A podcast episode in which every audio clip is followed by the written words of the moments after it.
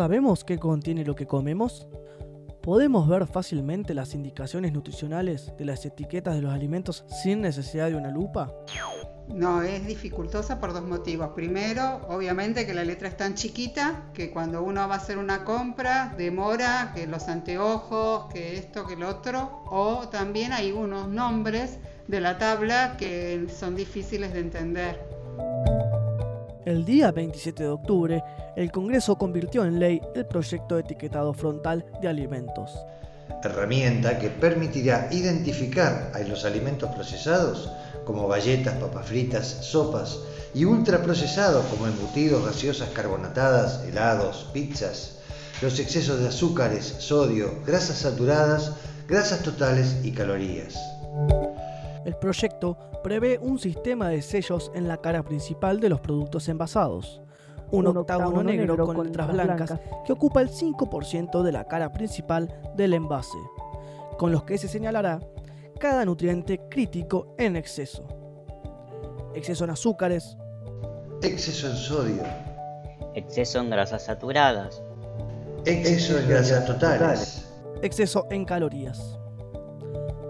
Además de los sellos de exceso en, habrá advertencias especiales para los productos que no son aptos para niños y niñas por contener edulcorantes.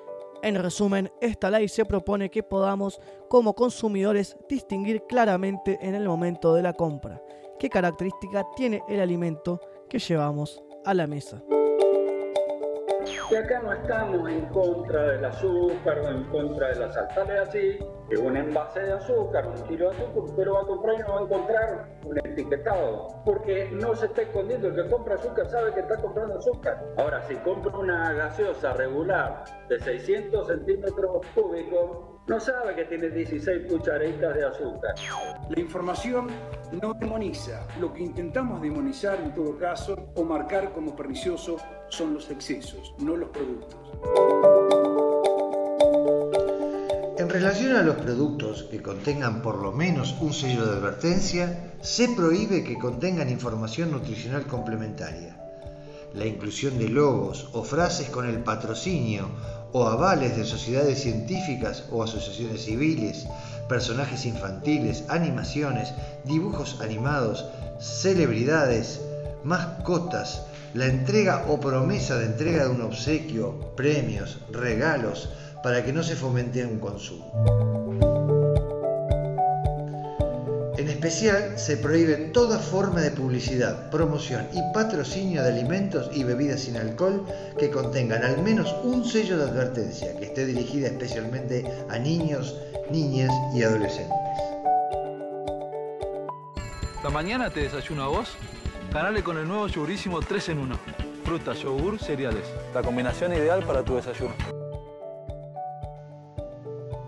La ley tiene como objetivo garantizar a las y los consumidores el derecho a la salud y a una alimentación adecuada a través de la promoción de una alimentación saludable. De acuerdo con la última encuesta de factores de riesgo del INDEC en 2018, en la Argentina el 61,6% de las personas tiene exceso de peso. El proyecto es que no se centra únicamente en una limitación del incentivo al consumo a través de la regulación de la publicidad, sino de una pluralidad de políticas públicas que se complementan y que son coherentes entre sí. Contiene un capítulo de promoción de la alimentación saludable en los establecimientos educativos que promueve contenidos mínimos de educación alimentaria nutricional, nivel inicial, primario y secundario, y que prohíbe la oferta de alimentos con sellos en entornos escolares. La autoridad de aplicación será el Ministerio de Salud de la Nación, pero los valores máximos de calorías, azúcares totales, grasas saturadas y sodio deberán cumplir con el perfil de nutrientes de la Organización Panamericana de la Salud, OPS, aprobado en octubre de 2014, que es justamente una herramienta para clasificar los alimentos procesados y ultraprocesados con excesos de nutrientes. El modelo no se aplica a los alimentos frescos, naturales o mínimamente procesados. En un comunicado conjunto, UNICEF y la Organización Panamericana de la Salud recomendaron apoyar sin cambios y sin más dilaciones la sanción del proyecto de ley por considerarlo una medida clave para la prevención de la creciente epidemia de obesidad en niños, niñas y adolescentes y de otras enfermedades que afecten a la población argentina. Yo creo que es una ley necesaria hace mucho tiempo este, que venimos anhelando la presencia de una regulación del etiquetado frontal podríamos tener seguramente este, una mejor regulación del etiquetado, un mejor modelo del etiquetado y fundamentalmente un mejor criterio para determinar cuáles alimentos les corresponde o no este, tener en el frente del envase alguna imagen gráfica. El que hablaba es el director de estudios sobre política y economía de la alimentación, COPEA, el nutricionista Dr. Sergio Britos, y luego se refirió a sus diferencias respecto a la norma de la OPS empleada.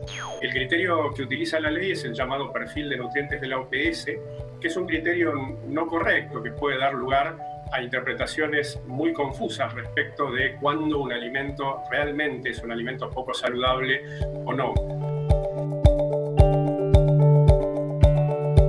La ley de por sí no va a solucionar los inconvenientes de salud que trae aparejado una alimentación que no contenga proteínas, fibras, frutas y productos naturales sin aditivos en forma balanceada.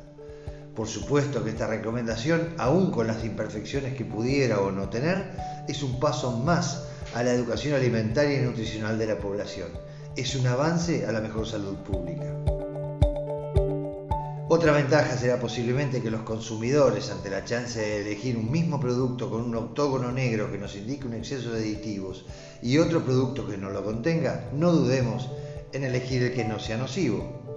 Las empresas fabricantes de alimentos recibirán más temprano que tarde este mensaje. Se cierra la votación. 200 votos afirmativos.